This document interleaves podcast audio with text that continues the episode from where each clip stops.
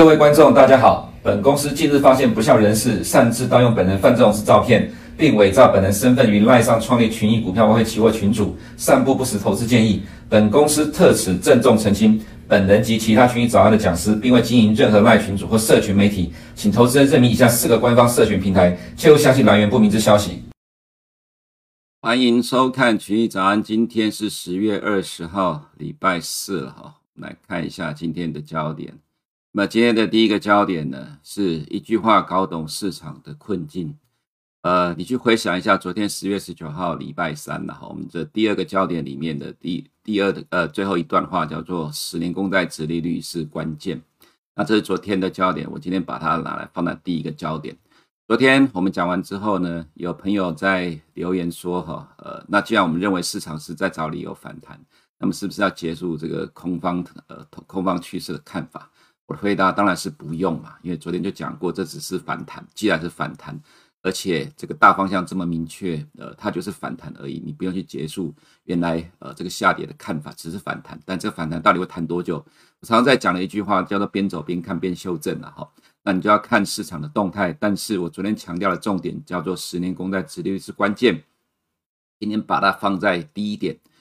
因为我今天再来一次的告诉你，市场的变化就是由十年公债殖利率所引发的。十年公债殖利率呢，是财务管理学里面呢这个财务模型定义的，呃，这个无风险利率。那么十年公债殖利率呢，也是市场利率，市场呃金融市场的定价的基础呢，大致上几乎全百分之九十五以上都是用十年公债殖利率去做定价的，它关系到整个金融市场的方向。所以，呃，今天凌晨的美国金融市场其实还是受到十年公债殖利率影响。我们在节目中其实啦，哈，几乎每天都在讲这个，呃，这个十年公债殖率的走势。那么每天几乎都在用不同的名目来告诉投资人、提醒投资人，你要关注这个数据，因为它才是真正的关键。事实上，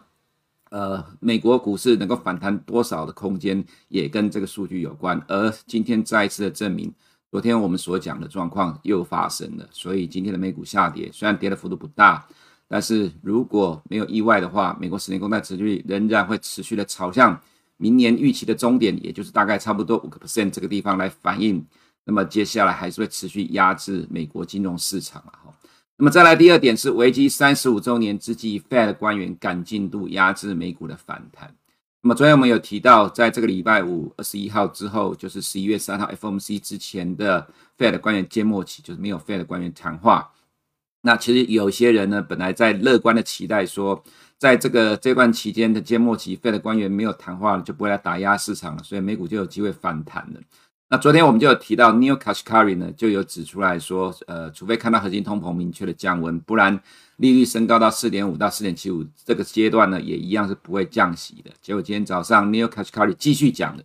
那么继续讲，当然又不是在 schedule 里面的这个排定的时行程，所以呢，你就看到这些呃这个官员就持续出来呃强硬的谈话，要在而且在强调核心通膨，所以这等一下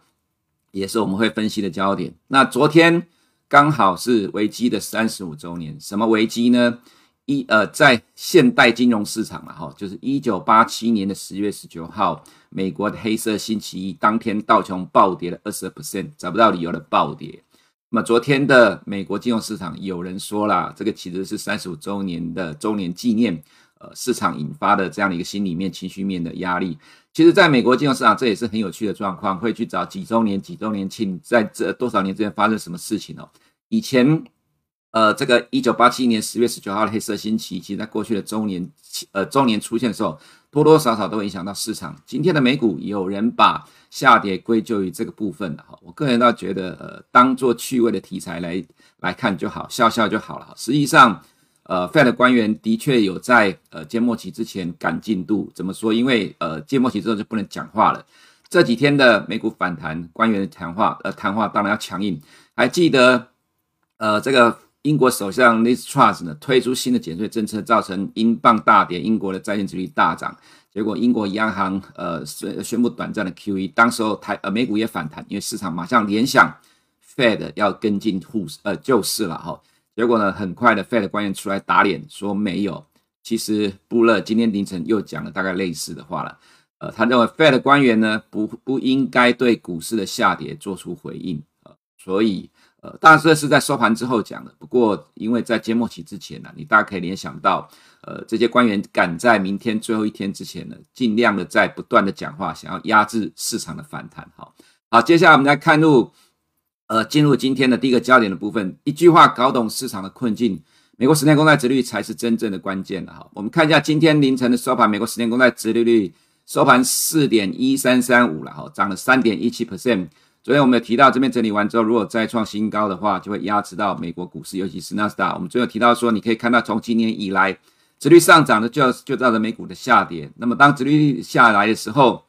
美股就反弹。当市场担忧经济衰退而避险买盘涌进债券殖率的时候，债券殖率就暂时的回档。那么暂时回档呢，就引发了市场的反弹。但市场一反弹，避险买盘的呃对债券需求又降低了。所以，只要市场呃股股市持续反弹，就会引发债券殖率再往上走高，又会再压制美国股市。这个结果呢，就形成了一个高点比一个高点低的状况。所以，呃，当市场股市进入反弹，就会没有意外的话，引发债券殖率再创新高。果然，今天就是这样的结果，十年公债殖率大涨了三点一七 percent。最近呢，哈，这段时间美国十年公债殖利率拉回，是因为英国的公债殖利率大跌，影响到了美债殖利率，但美债殖率终究还是再创新高。这句话我们已经放了很久了。虽然避险的买盘让十年公债殖利率缓升，但终究会反映到二零二三年的升息的终点。可是你可以看到了哈，在六月到八月这段期间，美股是强烈的反弹，当时十年公债殖率下滑，为什么？因为当时候六月升息的三码，所以市场认为接下来美国经济明年会衰退，所以 Fed 会被迫降息，所以当时候市场认为降息的预期弥漫了整个呃这个投资人的心态，所以呢，殖利率的下跌带动了美股的反弹。我们在昨天有提到了哈，这两天都提到说，我们认为这一次不会像八月那个时候一样，因为 Fed 在八月之后不断的强力的打压市场的预期，除非要能够足以改变市场新的预期。预期这个新的预期是再一次的认为明年会强势的降息，不然这个反弹没有办法维持太久。当然一一天的下跌不代表这个反弹结束了，但是我要说的是，如果十年公债殖利率再继续创新高的话，没有太多的意外，呃，这个反弹的空间有限的哈。那我们看到另外一张图，我还是要强调了，因为其实很多我们 local 呃国内都在讲说十年公债殖利率回档了，所以台股要大反弹，进入强力的反弹了。那么我们在节目中其实跟投资人讲过。用两张图解读金融市场，一张图告诉你未来的市场的方向，其实很简单。这张图我们再拿来一次讲了。美国十年公债殖利率在历史上就是跟着 Fed 升息动态、降息动态亦步亦趋，而且它会领先。所以如果点阵图现在的预测是明年的利率最高点是四点五到四点七五的话，甚至现在你看到 CME 明年的高点已经提高到五个 percent 甚至以上更多了。那么十年公债殖利率迟早会去反映这个终点。那么这样的情况呢，即使你看到了十年公债率回档，这也只是短暂的回档，因为一旦市场股市稳住之后，它就继续往上挑战高点。那么现在的数据才在四点一三，自然十年公债殖率的走势就还没有结束了哈。这张图我们之前就讲过，不再多花时间来解读了。所以虽然说近期的英国债券殖率下跌，让十年公债殖率暂时整理，但是在这下跌的持续过程当中，果然呃十年债去创新高。两年债殖利率呢，来到了四点五五，涨了二点八八 percent 啊。这句话其实我们一直放在这里没有变，它创了十二年来的新高，所以就造成了今天市场的压回了哈。这是刚才看到十年公债殖利率走势，这是十年公债的实质殖利率今天大涨了五点六四 percent，突破了这个盘整的区间，所以黄金今天也再创了波段新低了，自然都是跟着利率是呃呈现出反向的走势。所以我们在第一个部分呢，当然就先把。市场的焦点 go through 一遍了，你就会很快的抓到重点。你要用从什么角度来分析解读这个市场，进而去提呃做出应对的方向。这张图也是我们最近在讲的，还有我们的另外一个分析师也提到，全球债券市场出现的压力了哈。再一次的暴跌将引来更大的危机。为什么今天的债券殖利率会上涨？需求面也有关系啦，因为在美国时间的昨天呢，拍卖一百二十亿美元的二十年期的国债中标殖利率四点三九五，但是发行之前四点三七，表示市场需求不足。那么一级的公债交易商获配的比例是十四六十六点四 percent，是一个月以来最多。最近有很多的新闻有关美国债券市场流动性不够，美国债美国财政部是否要开启的回购债券回购这个状况，这告诉你的是债券市场的压力越来越大了哈。所以呃，未来有没有可能金融市场动荡，会是由再次引发的？这当然是几率很高的事件。所以投资人你还是要密切关注这个方向的演变了。那当然，债券殖利率倒挂扩大了哈，这个市场拿来讲，但是我们觉得，既然要讲，就看一下吧，也其实不用看的啦。那也有些很多人误解说这边一出现弹上去，所以没事了，其实不是哈，在历史上，只要出现过殖利率倒挂，大致上它就算成立了。所以这意味着明年的衰退的几率很高。那在最近，我们看到 Bloomberg 的研究模型说，明年未来十二个月到明年十月之前，美国经济衰退的几率已经是百分之百了哈。那当然，Bloomberg 的这个预估的呃，这个美国经济团队的研究是很多法人都在看的了哈。所以它会又会形成一个预期的实现啊，这其实投资人你就要去小心这样的一个方向演变了。再就是重呃，也是我们今天第一个焦点了哈。十年公债殖利率决定了现在美国金融市场的动态，这是美元。跟十年公债殖利率的盘中走势，昨天你可以看到，呃，十年公债殖利率粉色的跟美元走势亦步亦趋，美元的上涨是被十年公债殖利率带着走。那么这个是纳斯达克跟十年公债殖利率昨天的盘中走势，十年公债殖率呢一路的上涨，所以纳斯达克期货就一路的下跌，两个呈现完全相反的方向，所以十年公债殖利率决定了现在的金融市场的走势。那么这是纳斯达克的日 K 线了哈，十年公债殖利率再创新高。那么这波的反弹还没有明显的修正，但是如果十年的公债殖率再继续走，那自然科技股的压力也会越来越大了。所以用一个数据就可以告诉你美国金融市场的方向。当然，这波的反弹是在技术面出现的反弹，所以我们还是强调技术面跟筹码面的反弹，我们不会把它认为说是具有决定性的或者时间够长的反弹，因为它并不是改变市场新的预期出现。而只是技术面跟筹码面的反弹，所以你不用太担心说这一波的下跌已经结束了，是不是要上涨抓不到这个上涨行情？其实美国很多投资人都是这样的心态，fear of missing out，担心怕错过低点，所以为什么在过去一周你会看到暴涨又暴跌？因为怕错过低点，但是终究基本面还是主导了整个市场的方向。那么这个是呃十月十九号的美股期货跟德国期货的走势，其实昨天的走势还是一样。由欧洲股市在驱动的美股，上周的下半周是欧股的反弹，因为呃天然气的大跌，当然欧股的反弹也带动了美股的反弹。但是呢，昨天亚洲时段原本美股期货是涨的，因为 Netflix 的大涨，但是却是由欧洲股市先跌。那么。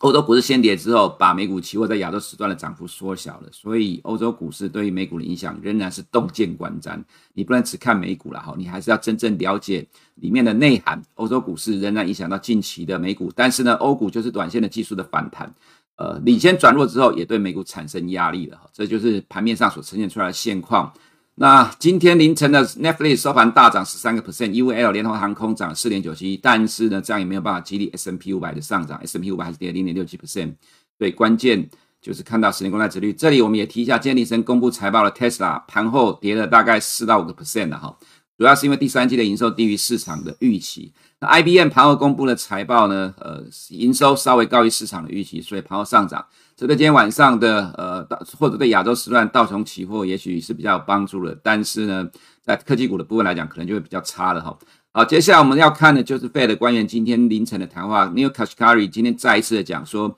如果决策官员看到核心通膨放缓明确证据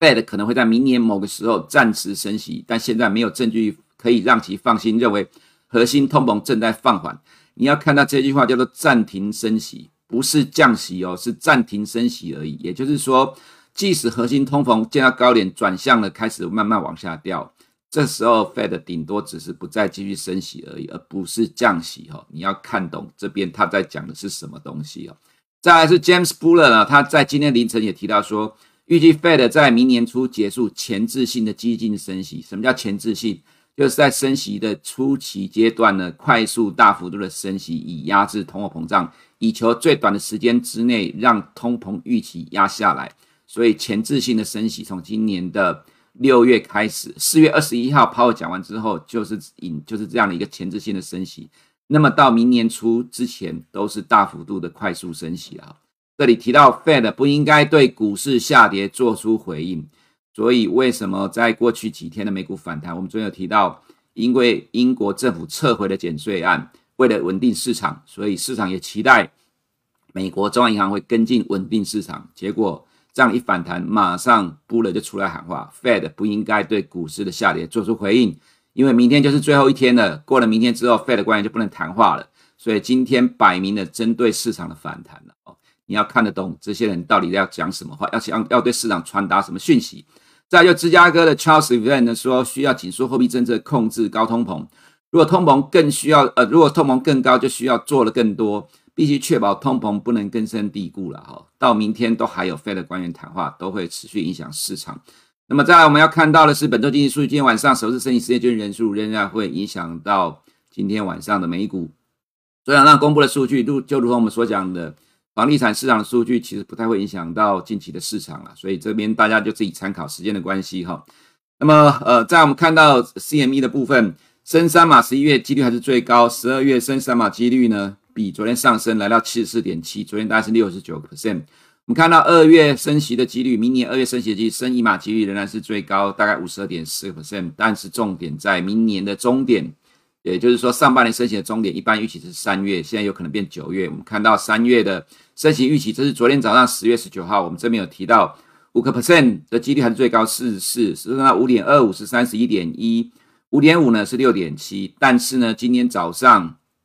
四点呃五点零降下来的，五点二五升高到四十点七，五点五五点五呢升高到十三点一，呃，这个十三点一对，所以对于未来的明年终点的这个利率高点又在往上推高了哈，这边来到了五点二五，自然这个情况就激励了十年公债殖利率往上走了。你还是要听我们所讲的，要去判断市场趋势，要关注利率的这个变化的方向哈。那么这个是利率，呃，这个 Fed 的利率期货的变化，其实差不多一样了哈。明年底是四点九四，OIS 呢现在认为明年的高点延到了五月的这次 FOMC 变成是四点九八，但是到明年底之前大概还会差不多降一码了，这是 OIS 的预测。点阵图十二月 FOMC 可能会调高点阵图的预测了哈，这是现在市场所担心的。所以为什么十年公债殖率会突破新高，就是因为这样的关系哈。所以你不要对于任何股市的反弹有太过于乐观的期待。美元在这种情况之下被殖率带着走，当然这个方向没有改变。日本呃日元的情况一样是没有改变，利差持续的扩大，所以带动了日元接近了一百五十了哈。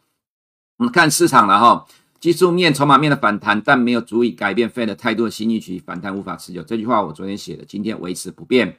呃，因为就是告诉你，其实市场没什么太大变化，你必须要认知它背后的逻辑是什么样的状况。所以美股呢，这边的反弹是技术性的反弹，没有改变。这里就是因为英国央行的动作，使得市场期待美国也会有跟进，但结果没有，所以又跌下来了。那么这边反映财报的利多，但是又被殖利率上涨而压制了哈。虽然跌的幅度不大，不过如果其实殖利率接下去上涨，自然这个压力就会越来越大。那么科技股呢，就受到了殖率再创波段新高的压抑了哈。但是纳斯达一百是大型股，因为 Netflix 的大涨。所以使得大型股呢，跌幅没有全部的科技股来的大，但是呢，这也顶多只能撑个几天吧。如果殖利率继续创新高，自然科技股的压力也会越来越大了。SARS 今天有反弹，因为前两天跌的比较重了。欧洲的部分虽然天然气的大跌一度带领欧股的反弹，但基本面太糟，反弹空间有限了哈。欧洲天然气持续的下跌，欧元呢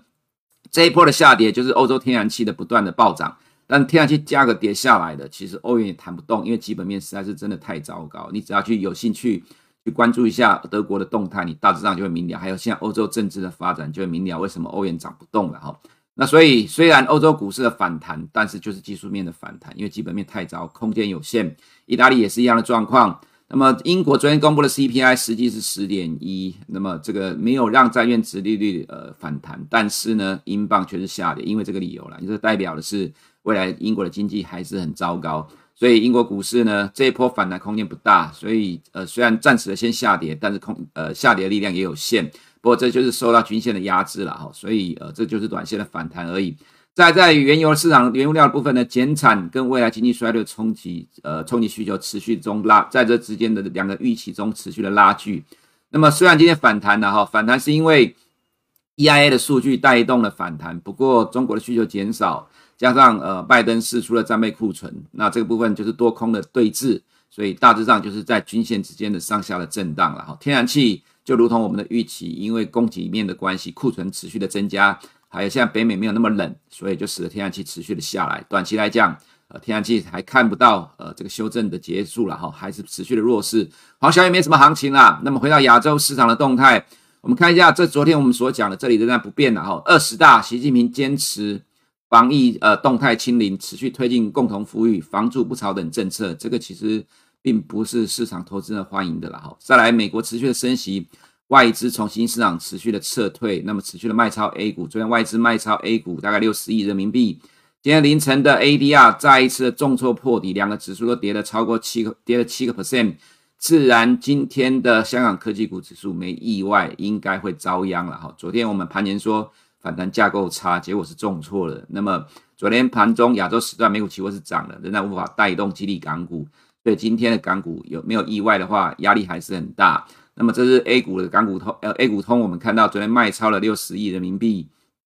呃，人民币也贬值了零点六一 percent，官方强力的主贬也挡不住人民币的贬值了哈，所以 A 五十昨天我们提到说，呃呃，这个外资不赏脸，反弹撑不久，结果昨天外资卖超六十亿，指数收盘就破底了，昨天跌了一点八九 percent，那么人民币持续的贬值，外资会持续从亚洲新兴市场撤退，那么 A 五十就难挡这样的压力了哈。那么回到台股的部分，我们还是强调哈，你每天看台湾的媒体都是利多一大堆，但是利多之中。呃，台股指数却弹不动。我们的台币呢，昨天收盘三十二，呃，兑一美元，呃，这个收盘其实是创了贬值以来的新低了哈。那么今天凌晨，美国债券殖利率继续的创新高，没有意外，对今天的亚洲货币会持续的产生压力。昨天亚洲货币都持续看到了压力，你看到的日元贬值到了一百四十九，人民币也大幅度的贬值，台币贬值幅度不大。但是这个压力还没有结束，基本面的压力持续的升高，外资会持续从台股提款。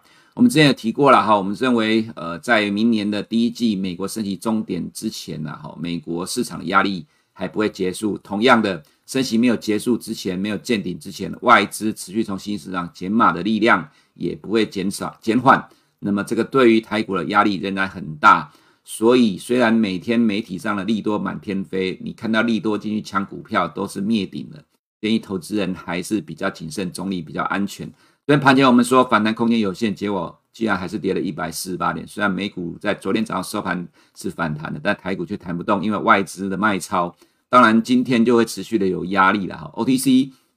你也要小心外资的动态。虽然这几天很多人在给你歌功颂德，说外资买超了 OTC，但是那没有什么效果，因为毕竟。你还是要看整体的大方向，包括连金融股昨天也跌了一点一三 percent，这个红棒都只是小反弹而已。呃，我们的台湾的金融业承担了太多的压力护盘了，满手的股票，这一波美国的升息造成的，除了基本面的压力之外，还有金融面的压力，那么反而会使得。银行业的风险升高了哈，所以这些呃喜欢存股的投资人，你要认知到，其实市场的风险正在上升。整个市场其实对于投资人来讲，并不是友善的，这指的是对多方而言的哈。所以你要吗不就是呃能够有避险的动作，不然就是缩手观望，可能对你会比较安全。尤其是要持续的密切关注群益早安的内容，才能够让你持盈保泰，避开今年以来这一波的大修正，而这一波大修正。还远没有看到结束，因为美国的升息动态还没有还没有到一个末段的状况，所以呢，你只要多看我们的节目，你就能够去精准掌握到未来市场的方向，自然你在这一波的呃世纪大修正中，能够尽量的保住你自己的本这个本金的安全。好，以上是我们今天群益早安内容，我们明天见。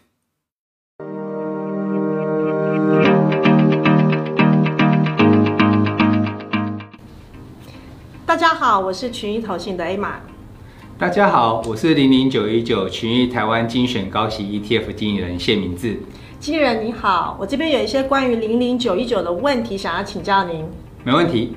我们都知道台湾投资人非常喜欢高股息 ETF，所以我想一开始呢，大家最有兴趣、最想要了解的就是，相对于目前市场上的高股息 ETF，我们零零九一九的投资特色在哪里？OK。零零九一九本身有三大特色：一、领高息；二、会填息；三、越存越有利。而相较于市场上既有的高股息 ETF 的特色，则是精准高息、精准卡位、精准领息，再加上单一成分股上限十 percent、年持股调整两次，以及具有收益平准金机制的平稳计配息政策这四大优势。所以刚刚经理人你特别有强调，零零九一九有三大精准特色，这样可以再跟我们说明一下，我们如何做到精准吗？这样另外零零九一九每年是换股两次，那为什么需要换股两次呢？正所谓天下武功，唯快不破。我们就是要超前部署即将配发高息的股票，所以我们每年十二月用已公布的前三季获利资讯，预测隔年配高息的潜力名单。等到隔年五月再发挥三大精准特色，来一举囊获精准的高息股。大多热门台股高息 ETF 采取过去平均或是预估股利的方式，而群益台湾精选高息 ETF 不一样。这档 ETF 掌握台湾上市公司每年需五月二十号前公布股利的规定，采用董事会宣告实际股利作为选股标准，做到精准高息，并且于五月底指数立即调整持股，领先其他的 ETF，六月下旬啊、七月啊才调整持股的高股息 ETF，做到了精准卡位。至于精准领息的部分呢，我们在审核成分股的流程会排除当年度已经除完息的股票，确定入选的股票，档档都是买了之后可以领到息的高息股。原来零零九一九将选股逻辑还有换股时机都进一步改良到更为精准，这样听起来它可以说是进化版的高股息 ETF。这样听到这边，我想大家都会很有兴趣想要了解零零九一九所追踪的指数过去的一个股利还有绩效的表现是如何呢？零零九一九所追踪的指数股利率，二零一七年以来历史的平均超过了八 percent。明显高于热门的高股息 ETF 所追踪的，像是台湾高股息指数以及 MSCI 台湾 ESG 永续高股息精选三十指数。那我们今年最新的指数股利率更高达了十二点二 percent。那我们的指数不仅股息高，报酬也十分的优异哦。二零一六年底以来的绩效达到一百零六点八趴。不仅胜过热门的高股息指数，也胜过大盘指数。这样听起来，零零九一九有高股利的优势，但我想说，这个投资人长期持有应该可以发挥很大的那个时间复利的优势哦。这样根据我们的资料的显示，如果我们今天持有这个零零九一九所追踪的指数，如果我们持有一年，我们的年化股利率大约是七点九个 percent。可如果我们的持有时间可以拉长到五年，这个复利效果就可以让我们的股利率成长到十二点六 percent。哇，看起来真的是越存越有利。这样最后这边提醒一下大家，十月四号就可以开始申购零零九一九群益台湾精选高息 ETF。这样有意申购的投资者呢，可以请洽群益投信或请洽各大券商。投资一定有风险，基金投资有赚有赔，申购前应详阅公开说明书。